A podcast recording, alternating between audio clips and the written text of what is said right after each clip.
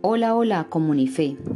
Saben, sin darnos cuenta, usamos palabras duras e hirientes, palabras que pueden afectar o herir susceptibilidades y que muchas veces no es realmente lo que quisiéramos decir. Debemos pensar antes de hablar para evitar que salga toda la agresividad y la acidez que hay en nuestro interior y hagamos daño a las personas que nos rodean. Seguramente se puede decir lo mismo de una manera que no dañe y así nos evitaremos muchos problemas como ocurrió con ese relato. Un sultán soñó que había perdido todos los dientes. Al despertar, después de comprobar que el sueño no se había cumplido, mandó llamar a un sabio para que interpretase su sueño. ¡Qué desgracia, mi señor! Cada diente caído representa la pérdida de un pariente de vuestra majestad, exclamó el sabio. ¡Qué insolencia! ¿Cómo te atreves a decirme semejante cosa? ¡Fuera de aquí! gritó el sultán enfurecido, y aconteció que llamó después a los guardias y ordenó que le dieran cien latigazos al sabio. Más tarde ordenó que llamaran a otro sabio y le contó lo que había soñado. Este, después de escuchar al sultán con atención, le dijo, Oh gran señor, una gran felicidad os ha sido reservada.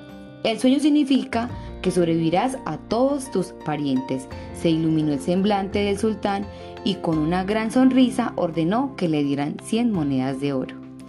Cuando éste salía del palacio, uno de los cortesanos le dijo admirado, no es posible. La interpretación que habéis hecho de los sueños es la misma que el primer sabio. No entiendo por qué el primero le pagó con 100 latigazos y a ti con 100 monedas de oro. Amigo mío, todo depende de la forma en que transmitamos las cosas. Uno de los grandes problemas de la humanidad es que no sabemos comunicarnos. De la comunicación depende muchas veces si disfrutamos la vida o caemos en desgracia. Incluso la paz o la guerra depende de la habilidad como transmitamos las palabras.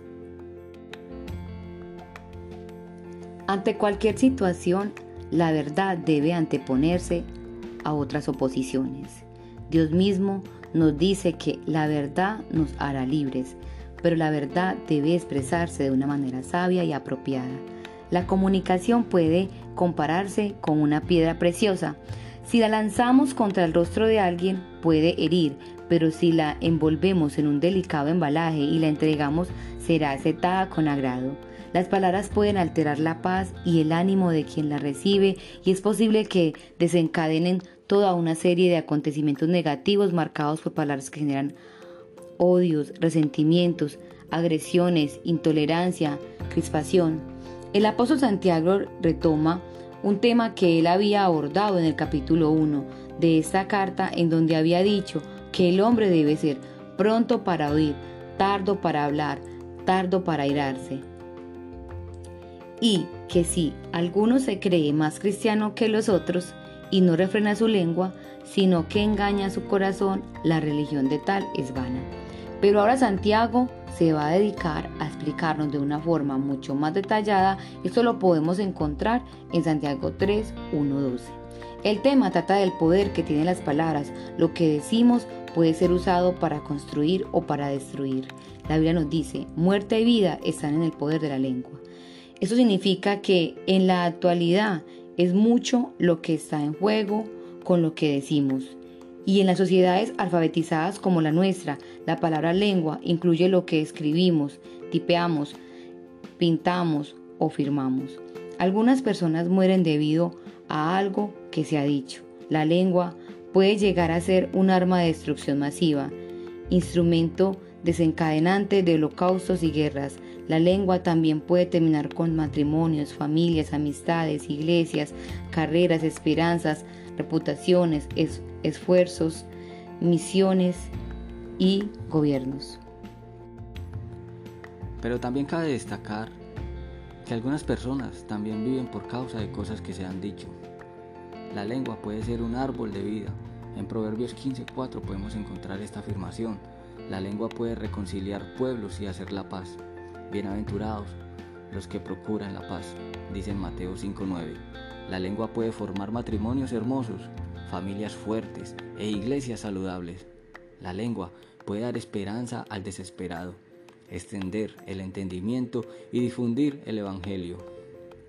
Y este tema me hace acordar cuando voy al doctor, y que de seguro muchos han oído la frase, déjame ver tu lengua.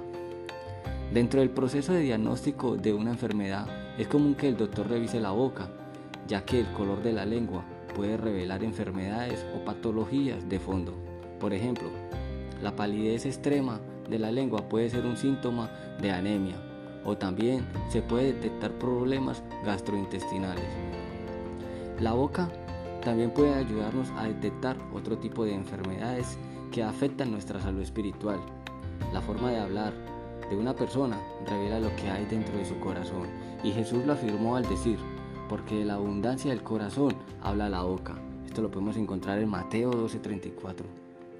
Y todo depende de con qué se está llenando el corazón. El corazón criticón produce una lengua crítica. El corazón que se cree justo por sí mismo produce una lengua que juzga. El corazón amargado produce una lengua mordaz. Y el corazón desagradecido produce una lengua quejosa. Pero el corazón que ama produce una lengua llena de gracia. El corazón fiel produce una lengua sincera. El corazón apacible produce una lengua reconciliadora. El corazón que confía produce una lengua llena de ánimo. Debemos entender algo y es que la forma en que hablamos dice mucho de nosotros. Nuestro acento detecta casi sin equivocación el país o ciudad donde provenimos.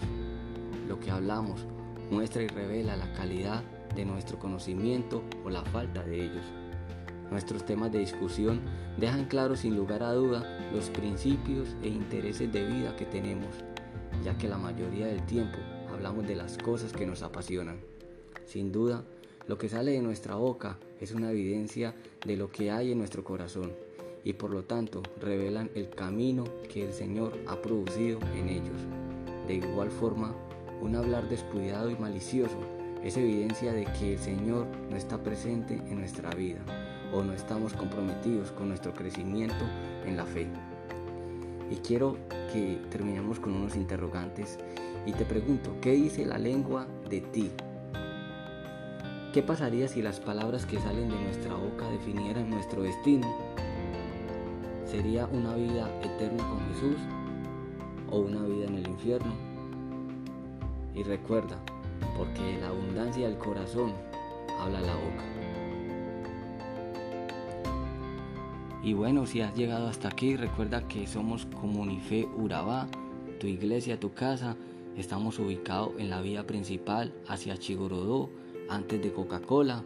Recuerda que nuestros servicios son los días miércoles 7 y media de la noche y los domingos 9 y media de la mañana.